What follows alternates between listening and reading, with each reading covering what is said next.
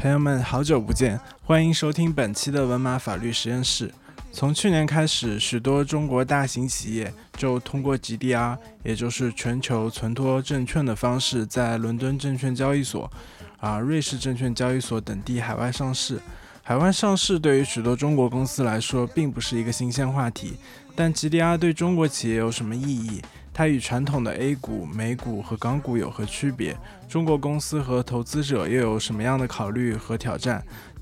在今天的讨论中，我们邀请了业务第一线的资本市场律师小 A 来和大家分析和分享他的观察。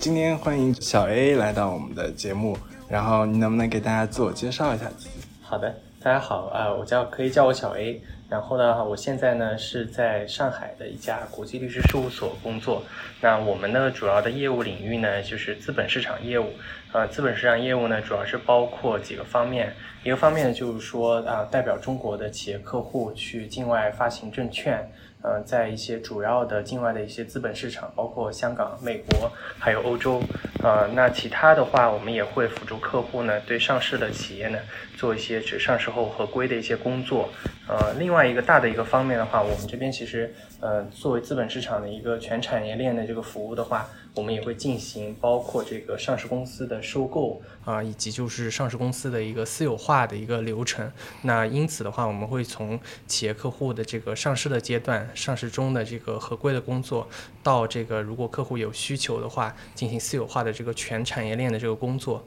那这个是我们现在在上海这个团队呢，主要来做的一个资本市场的一个业务。嗯，对，我我发现就是今年起来就市场非常火热，特别是二级市市场、资本市场这一块，不仅是呃港股，或者我们可能接下来会聊的更多 GDR。嗯，其实去年的时候，资本市场是很安静的，包括美股啊，它这个中概股的募资，我们看新闻也是大降百分之九十二。当然，就是这跟市场的整体情况也有关系，就是美股它本身整体募资就下降百分之九十四，而且没有任何科技公司能募资超过十亿美元，所以今年过完年了以后，感觉市场是不是特别忙起来？确实是这样的，因为在过去的一一到两年里面的话，嗯、境外资本市场还是受到了这个境内的一个政策影响，包括全球的一个宏观经济环境影响比较大。那就美股而言的话，呃，在过去的一两年内的话，主要还是网络安全审查这方面，呃，对中国的这些科技公司去美国上市呢，构成了一个比较大的一个障碍。因为呢，按照这个现行的就是网络安全审查的这个办法呢，去境外上市的话是要啊、通通过网安这边的审查。那当然就是说这方面对香港影响是相对较少，因为这个网络安全审查适用的这个范围，这个境外的话一般理解是不包括香港这一边。那另外一个方面就是说，影响到我们整个市场的一个因素是宏观的一个经济环境，因为像我们这个做证券发行的话，做证券资金募集的话，其实很大程度上依赖于这个整个市场的一个资金面的一个情况。那大家应该也会了解到，就是说在过去的一到两年内，这个美联储是处在一个持续加息的一个进程中间。那在这样的一个进程中间的话，市场整体的这个资金面收紧，那包括这个美元回到了这个美国本土市场，整整这一些一系列整体的这些政策和宏观经济因素的话，对我们这个资本市场业务的影响是相当大的。嗯，但但今年又出来了新的这个境外呃上市的备案新规，嗯这个对这个交易量的影响会大吗？还是说只是多了一层的合规手续？嗯、对于现在就是三月三十一号开始实行的这个呃境外上市备案新规来说的话，嗯、应该整个市场对它的解读是中性的，因为从几个几个方面来讲这个事情，首先就是说，对于过去的这个境外上市的话，它分为两种，一种是以 H 股的形式在香港上市，这个呢是完全是受限于这个中国证监会国际部的一个审批制的一个流程。那么另外一种途径呢，就是说。以这个红筹架构，嗯、不管是去香港还是美国呢，这个在一些主要的离岸的一些呃司法辖区，比如说开曼群岛设立的公司，然后呢再将这个境内资产装入这个呃离岸公司去进行一个红筹上市的话，这个在过去的这个证监会的这个法律制度下面，它是不需要这个审批的。呃，那现在的话，相当于新的这个备案新规的话。呃，是把过去没有监管到或者是没有明确监管到的这个部分呢，就是纳入了一个新的一个监管的框架。那它呢是采用一个这个备案制的方式去做。这个备案制的话，整体现在市场上的一个解读就是说，嗯，对于红筹这类企业啊，可能会要求相对是明确一些啊，那步骤也会多一些。那对于过去想要以 H 股方式去香港上市的这类这在中国设立的这些企业来说的话，嗯，可能相对来说要求会稍微低一些。所以因此的话，市场对这个规则的一个解读相对来说。比较中性一点，因为对不同类型的这个企业，它有不同的需求的这些企业来说的话，它的要求是不太一样的。那对我们来说的话，其实，嗯，因为我们做的这个企业客户里面有 H 股上市和红筹上市的都会有，所以相对来说对我们影响是相对中性。呃，同时的话，市场上也有声音呢，就认为就是说，在新的这个备案制下面，呃，反而就是说法律的监管的要求更加明确了。那对于企业来说的话，相当于自己能否符合这个上市的这些条件和要求的话，有一个更清晰的一个路径，对吧？嗯嗯，对。那你们现在做的项目就是主要是港股和 GDR。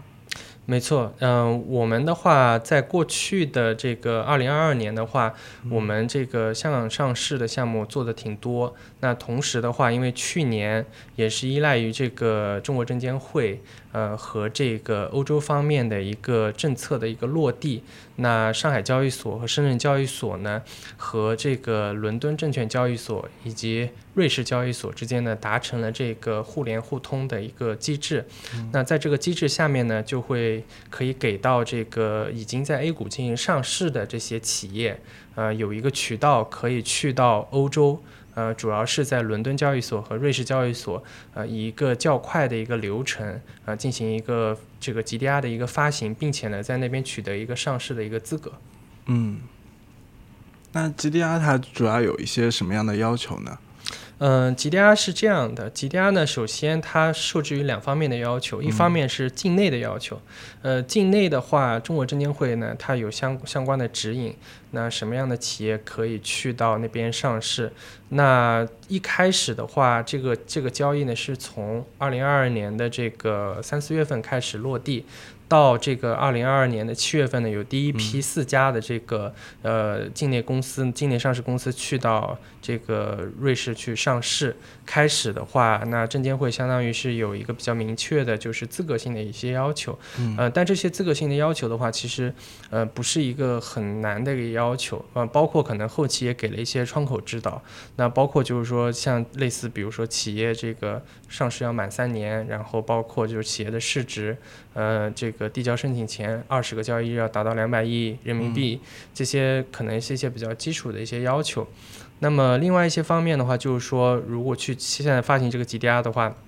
是就是要去到的这个交易所不同。那如果是去到伦敦交易所的话，那它这个审核的要求可能会更多一些。嗯，那如果去到瑞士交易所的话，那符合瑞士交易所的这个要求，但瑞士交易所的这个要求的话，相对来说会低一些。那以我们之前就是参与过的这个案例而言的话，他们二者之间可能有一个很大的一个差别，就是说，那伦敦交易所的话，它会要求这个发行人上市之后，它要采用这些国际会计准则。嗯，那么这个的话，对于这个。现有的已经在 A 股上市的公司，他们采用的中国会计准则的话，他们会有，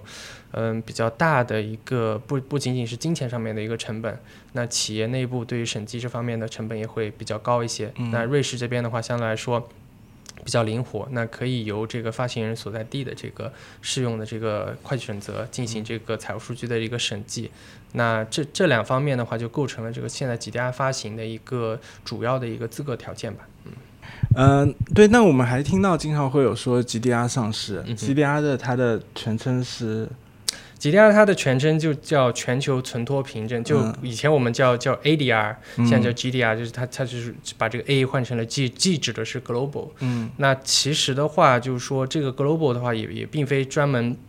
指伦敦或者是瑞士的，那从整个中国证监会它的一个一个蓝图的一个角度来说，就是说要帮助中国企业走出去。那么未来的话，包括我们可能现在也在协助这个证监会和交易所做的，就是开拓一些其他的境外的一个资本市场，比如说像呃德国的法兰克福交易所。嗯呃，当然这个可能这个政策还未落地，可能嗯那因此的话，这个 GDR 它所谓的 G 就代表是 global，就是说中国企业去全球发行的一个存托凭证。它从这个法律机制上来说的话，呃，它并非是像我们惯常理解的，比如说一个公司进行这个首次公开发行的时候，它发行的是新的股票。那因为 GDR 的话，它发行的其实是一个存托的一个凭证，这个凭证的话是与这个实际上实体的股票它是存在一个对应关系，可能是、呃一比五、一比十，或者是一比二、一比一都有可能。它其实通过的一个机制是说，嗯、我在境外有一家存托银行，由这个存托银行呢代为持有这些这些这些存托凭证，由这个存存托凭证，呃，通过这个存托协议和这个境内发行实体之间，它的实体股票之间建立一种法律上的对应的关系。嗯，那有了这种对应关系之后呢，相当于就是说，呃，我在境外做了这个发行之后，这个境外的这个这个认购的人呢，他相当于通过这个凭证。那他去间接的，就是拥有这个在境内已经上市的这些中国企业的权益。嗯嗯。那我们前两年经常听说的是双重上市或者二次上市，这些有什么样的不同？嗯，这个有关于双重上市和二次上市的话，它的条件会比 GDR 发行会更高。原因在于就是说，嗯，首先假设如果是双重的一个上市的话，那么从规则角度来说的话，这个发行的这个发行人他必须要是要符合两个司法辖区、两个交易所他们各自的所有规则。嗯那相当于举一些例子，比如说。现在有一些，呃，我们可能在呃一八一九到呃二一年之间，我们做的很多的很多美国上市的公司来香港做这个二次主要上市、双重上市的这个资格的话，对这类企业来说，嗯、所有的这个上市地的这个规则都两边都同时适用于他们。那对于他们来说的话，相当于就是说他在进行这个第二个上市地上市的时候，跟他进行首次发行的这个呃监管要求是一模一样的，是非常高的。那么现在的话，GDR 发行呢，它有一个最大的一个优势就是说，嗯。不用去完全的符合就是上市地就第二个上市地它所有的这个证券上市的规则，这也是为什么就是说现在中国证监会它通过这样的一个跟这个欧洲的这个监管机构达成的这样一个互联互通的一个机制的话，那相当于双方对各自的这个企业，相当于包括这个上市的规则、企业的管制方面有很多互认的地方。那相当于这个中国境内的企业，它去上市的话，它不用做很多的。包括企业管制方面、企业架构方面，呃，各种法律规则方面衔接的这个问题，那对于那边的这个投资者来说的话，他们也会非常容易的认识到，就是说 OK，这类是来自于中国的，它发行的是一种特别的一种股票，一种一种一种证券。那么他们凭借这样的一种方式来到我们这里上市，它的它的投资的这个风险，包括这个企业的这个我整我们叫整体的 risk risk profile，他们都是不一样的。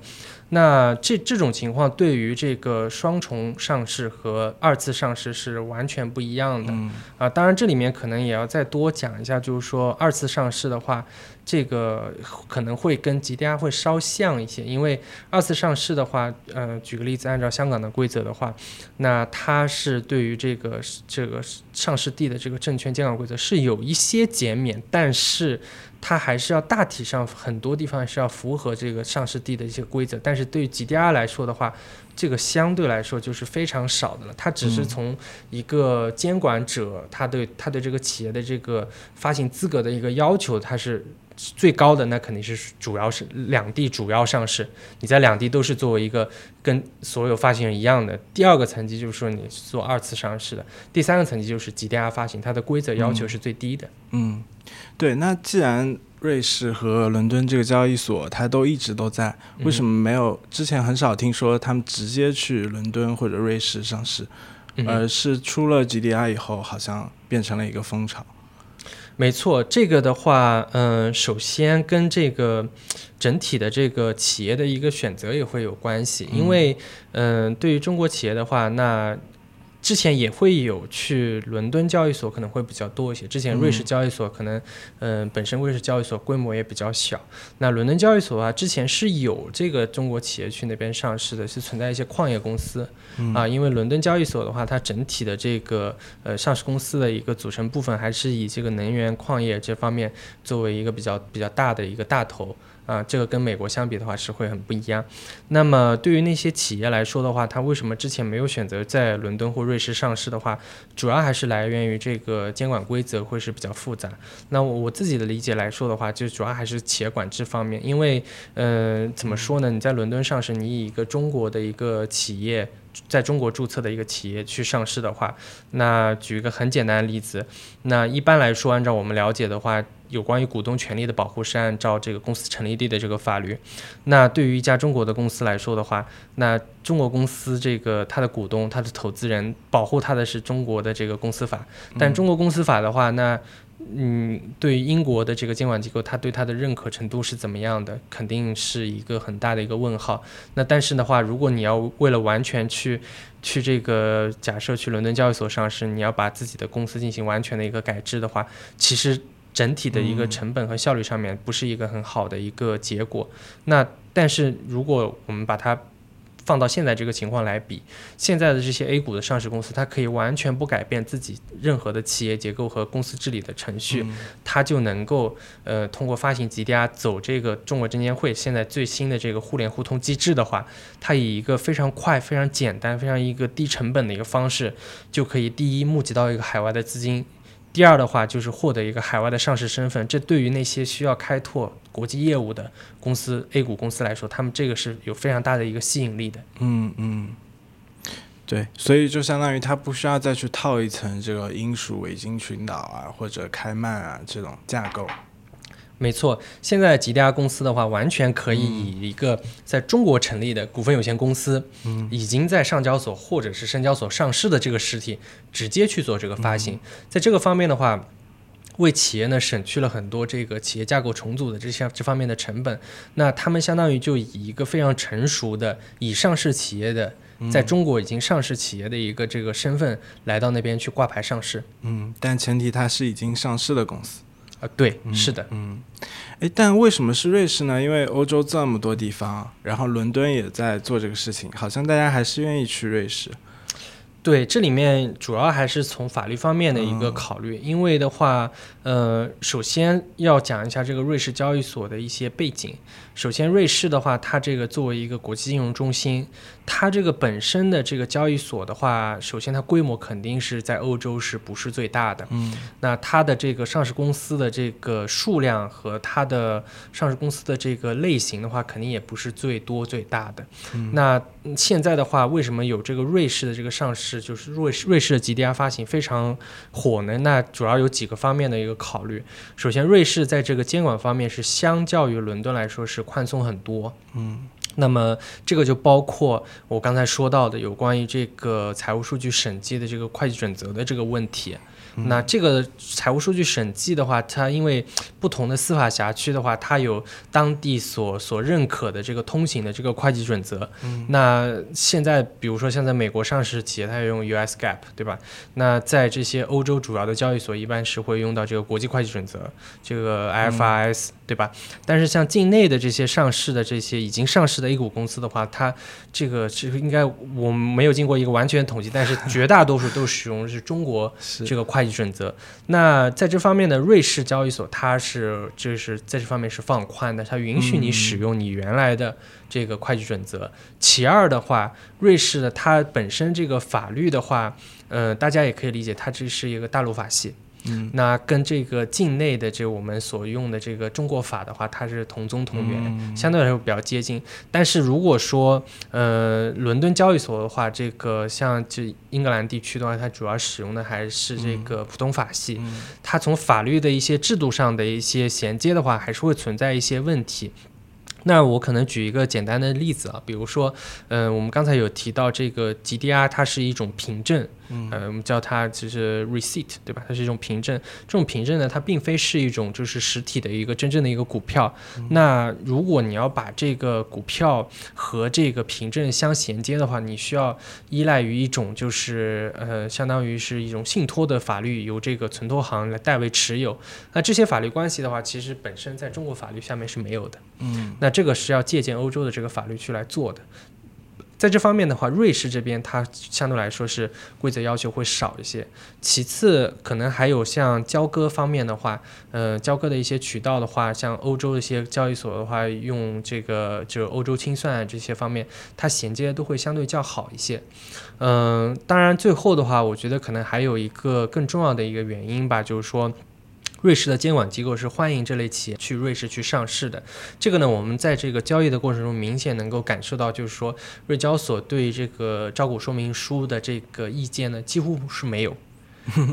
它它非常非常就是就是完全的一个呃披露制为主，审核制是几乎是没有，它完全是依赖于就是呃中介机构包括承销商他们对于这个披露内容的一个把控，这个可能跟美股这边是比较像一些，而不是就是说像呃中国境内呢原来是一个完全的一个审核制，当然境内咱们现在也在改一个备案制啊，那香港也是以审核是比较重的，那瑞士这边的话。得益于我刚才说的这个监管方面，就是呃，相当于也不能说宽松啊，更多的是说从法律机制上，双方监管机构有一个互通互认的一个情况下的话，那在瑞士的一个发行的话，相当于整个境外的这个监管的程序是非常非常少，所以说在瑞士做发行的话，很多的这个企业的话会发现，哦，其实基本上三个多月就可以就完成整个这个流程。嗯嗯 All I want to and all I need is to get my boogie down. I can't be. All I want to, you know, all I need is to get my boogie. 对，我想你们也接触很多企业，他们可能在考虑去哪里上市。然后现在的话，其实基本上都能够上嘛，就是说不是有一些实际的障碍，比如说 A 股也能上，然后港股、美股，呃，包括 GDR，他们一般会考虑怎么样的因素？就是说，嗯。呃，比如说什么是他们决定的因素？嗯哼，嗯，我觉得可能分几个方面吧，就是说，对于那些嗯、还没有取得任何地方上市资格的这个企业的话，那他们考虑的事情可能会更多一些，考虑因素会更多一些。那我相信，对于对于企业企业家和创业者来说的话，这个估值和这个市场的覆盖肯定是最重要的。那么，因为有一些市场的话，有一些股票发行的市场，它它的这个上市公司的结构。可能就会对某些行业来说不是特别好，对吧？嗯，举一些例子来说的话，可能像境内上市的话，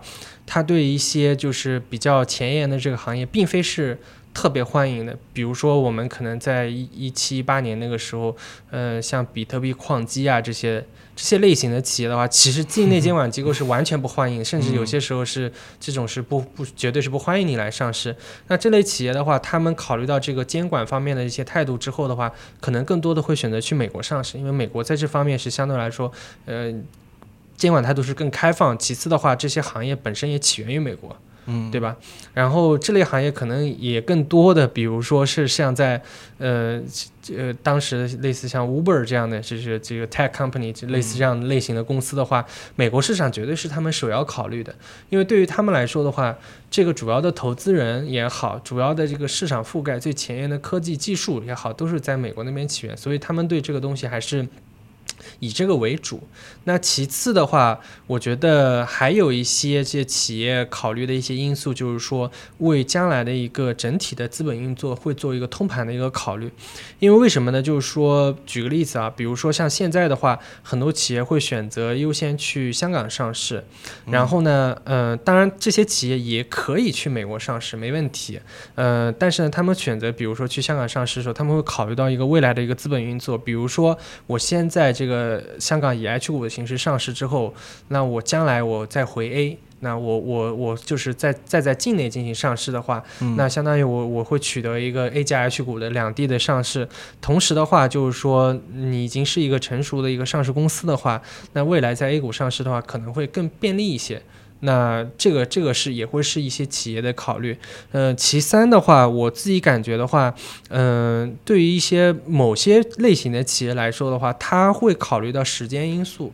呃，因为可能就是像做很多这个就是这方面投资类的这个业务的话，您可能应该也会了解到，就是说很多有投资机构的话，他们退出期限也会比较紧张。然后的话，呃，像这个审核制的话，它显然就是说对时间的把控是完全是不掌握在发行人手中。那因此，对于这类型的企业的话，就是说香港和美国这方面的话，他们会考虑的，因为美国来说应该是最快的。嗯只要你能够有比较好的这个投资人的这个接触的话，嗯这个发行应该不会有太大的问题。那对于这些有投资期限要退出啊、当时已经签了这个对赌协议的这些啊、有赎回条款的这些企业来说的话，它这个生死大限摆在那边，它就必须要哪怕抛弃我刚才说的那些考虑的监管还有市场的因素的话，它也会想要在那边上市。嗯呃，然后其次的话，我觉得，嗯、企业在考虑上市地的时候，可能还会有一个因素，就是说，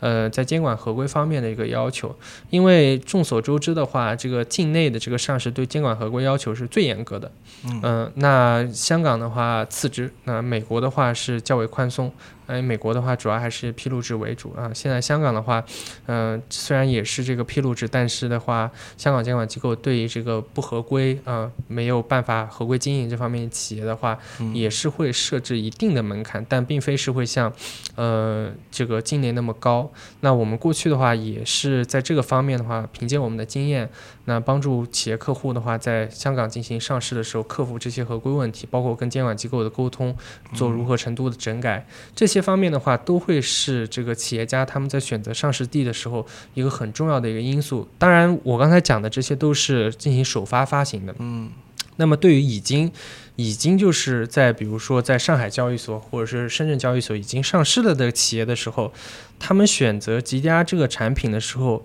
一般有几方面这个考虑，当然可能不一定全面。呃，一方面就像我说的，它是进上市发行，这肯定是以目呃融融资是最主要的目的，对吧？那融资是最主要的目的的情况下的话，那企业就要看两点：第一，这个融资能不能达到他想要的规模；嗯第二就是说融资的这个速度是怎么样的。那这个方面他们会跟一个事情去比较，就是境内的这个呃这个非公开发行，境内的再融资。那么相比这个 GDR 的话，做这个境内的再融资发行的话，它的前置条件是很多的。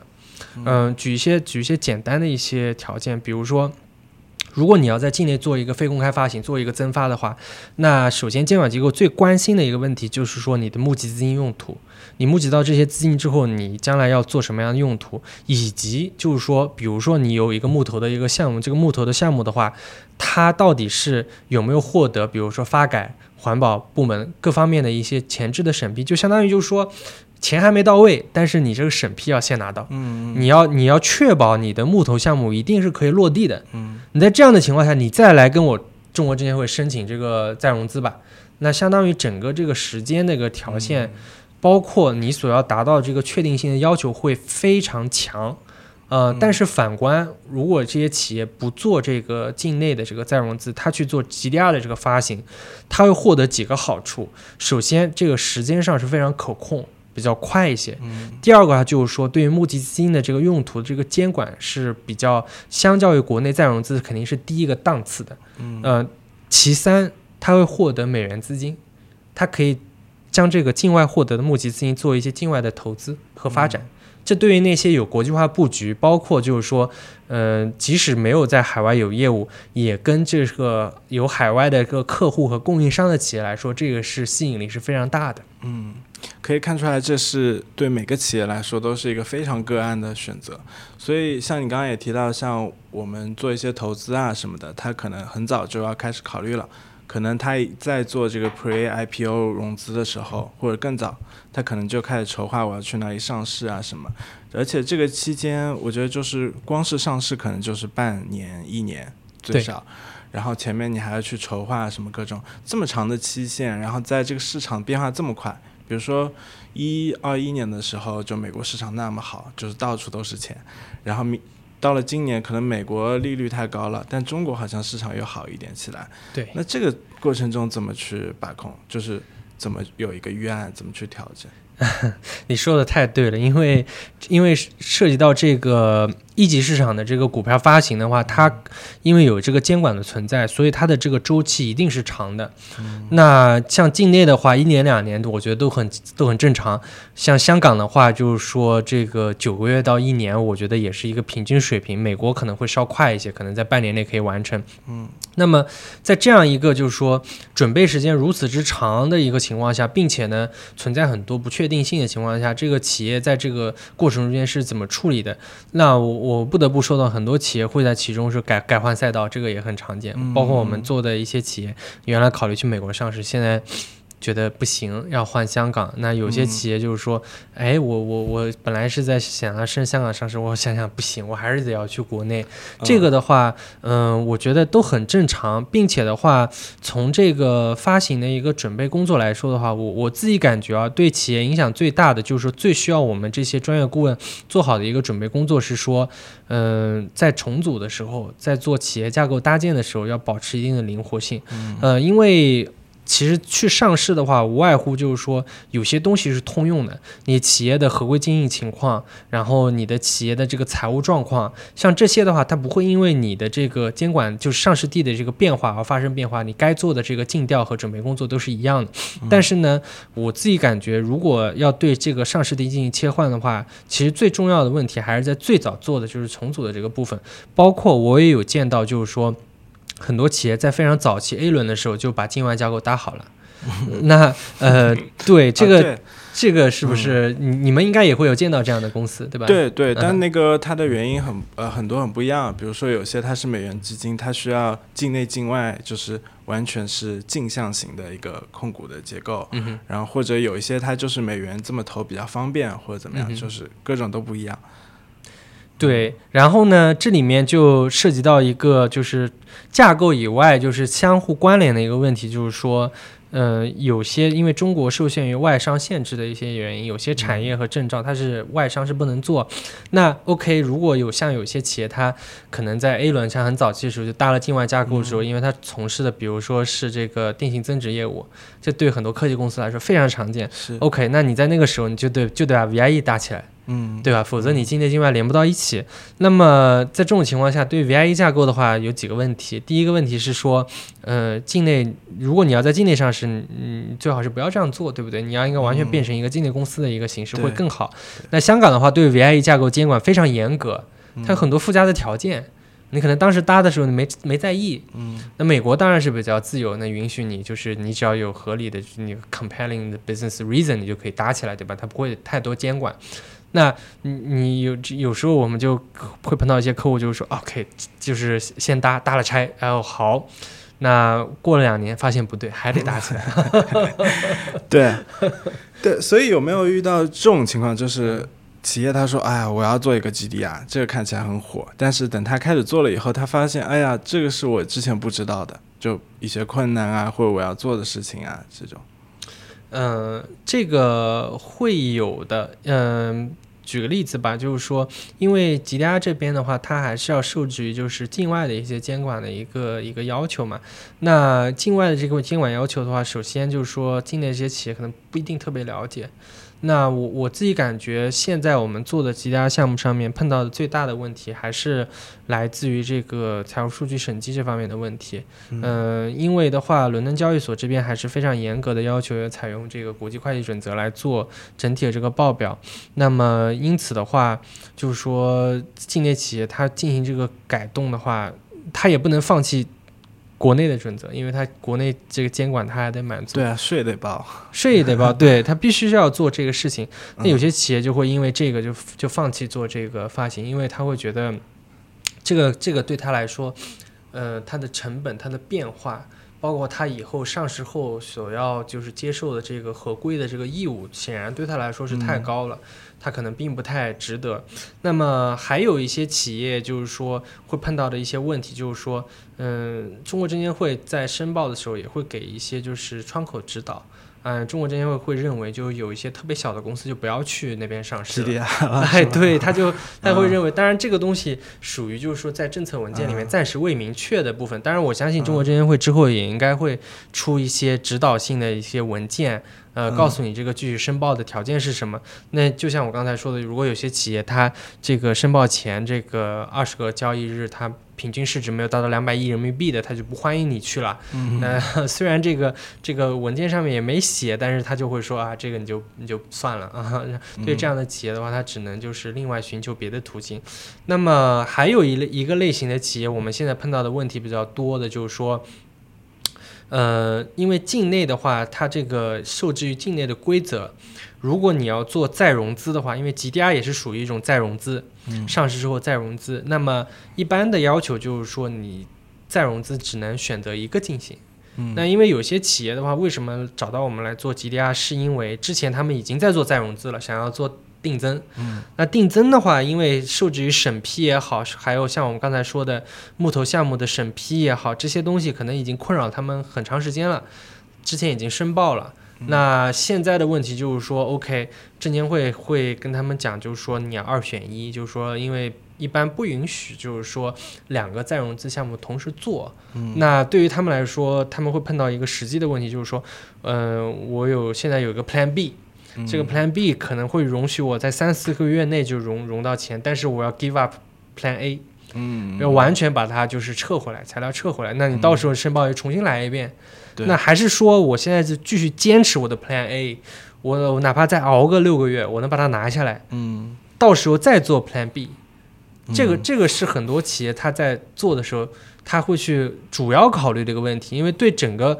这个公司的一个资本运作是一个很大的一个问题。嗯，哎，对了，那呃，从这个叫什么公司运作的角度，境外 GDR 它的股东的这个权益是和境内完全一样的嘛？比如说他要投票啦，要干嘛啦这些？这方面的话，其实也是之前在呃我们嗯协助这个上海交易所最早做这个互联互通机制的时候，呃，境外这边交易所最关心的一个问题，因为境外监管机构的话，它其实主要还是行使了一个中小股东权益保护的一个功能。嗯那么这方面的问题的话，是通过这个存托协议来解决的。这个存托协议里面呢，是相当于对这个 GDR 的这个持有人是做了各方面这个保护的。那就像举个例子，你刚才说的这个投票权的这个问题的话，它的投票机制的话是由这个 GDR 持有人这个通知这个存托银行，嗯。然后由这个存托银行去去投投去哦按照他的指令去投票的。嗯。所以在这方面的话是不会存在，就是说，嗯、另外一他们是另外一类股东，他们其实嗯按照这个 GDR 它的一个一个一个理念的话，就是相当于你这个是一个凭证，但你这个凭证在境内是有对应的这个 A 股的股票的。嗯那不是说我我这个是没有对应股票，那从这个境内公司总的股本来说的话，嗯，这些 GDR 持有人他对应的这个股票是包含在他总的股本里面的，嗯。所以的话，在整整体的这个投资者这个保护上面的话是是没有太大的一个差异，但是呢，我们也留意到一个很有意思的现象，就是说这些境外的 GDR 投资人一般都不太对公司治理这方面都不太感兴趣，他们很多时候都是投的弃权票，嗯，嗯。他们都是机构投资者吗？还是个人都有？嗯，这个是这样子的，就是说嗯。已经进行的、已经完成发行的这些几大项目里面的话，投资人是以机构为主，呃，嗯然后的话，这些投资人里面的话，可能比较特别的一类人的话，就是他们其实是境内投资者。嗯那么境内投资者的话，他通过这个一些资管产品的渠道的话，来到这个境外，然后参与了这个 GDR 的认购。他们这部分人的话，主要还是要等待这个呃一百二十天赎回期到了之后进行一个套利，因为 GDR 发行是基本上是按九折来发行的。那如果说再加上这个利率的一些因素的话，呃，这个九折的话，他们可以在一百二十天之后就会进行一个。境外打新，境外打新，对 境外境外进行一个套利，然后除去一些渠道的一些成本呢，可能会有四到五个点的收益吧。嗯嗯，所以它这个股东权有点像美国那种，你就是委托一个 proxy，然后他去投或者对。是的，跟 ADR 的一个结构是类似的。嗯明白明白。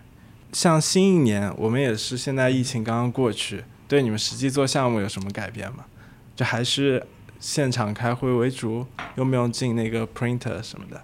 哦，我们还是现在就是回归正常了。嗯 我我不得不说的话，像我我们因为主要从事的是这个一级市场的这个发行嘛，嗯然后客户对这个监管方面，包括呃律师给的支持，还是要求比较多的，所以。嗯呃，即使是可能是在疫情期间的话，我们我们也是会经常去到客户那里去开会，呃，更不要说现在了。现在的话，开了开了年之后过来的话，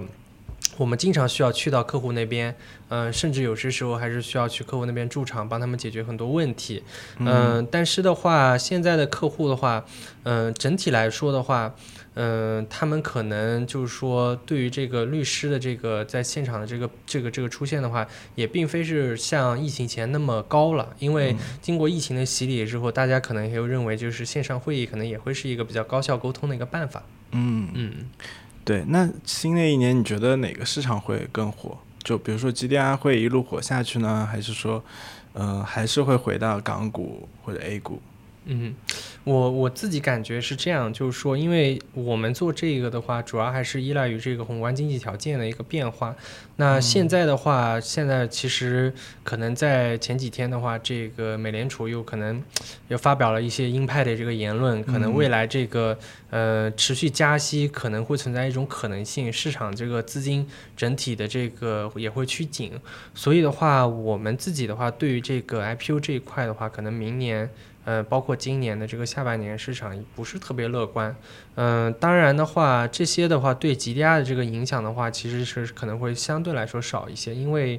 怎么说呢吉利亚这个主要还是以政策导向的一个产品，那么它能否就是发行或者说发的多，它其实更加依赖于一个政策的一个支持。只要中国证监会这方面政策还是在的话，我们还是有信心，就是说这一块会做得更多。同时的话，嗯、我觉得从整个产品的一个角度来说的话，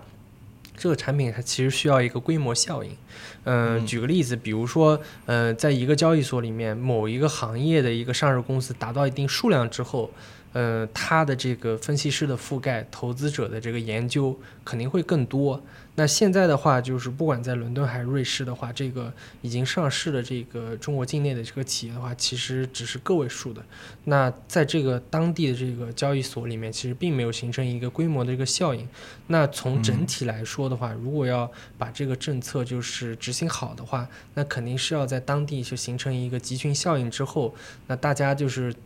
就是境外的欧洲的投资者的话，对中国企业有一个比较就是整体的一个认识之后的话，这个板块才能把它做活。所以呢，我我其实个人我是比较就是相信，就是说在未来的一到两年内的话，这个 GDR 这一块发行的话，凭借它这个政策方面这个优势的话，还是会继续有很多企业会考虑的。那这个也有赖于，就是说三月三十一号我们现在实行的这个中国证监会这个备案新规，那有了之后的话，相当于整体的这个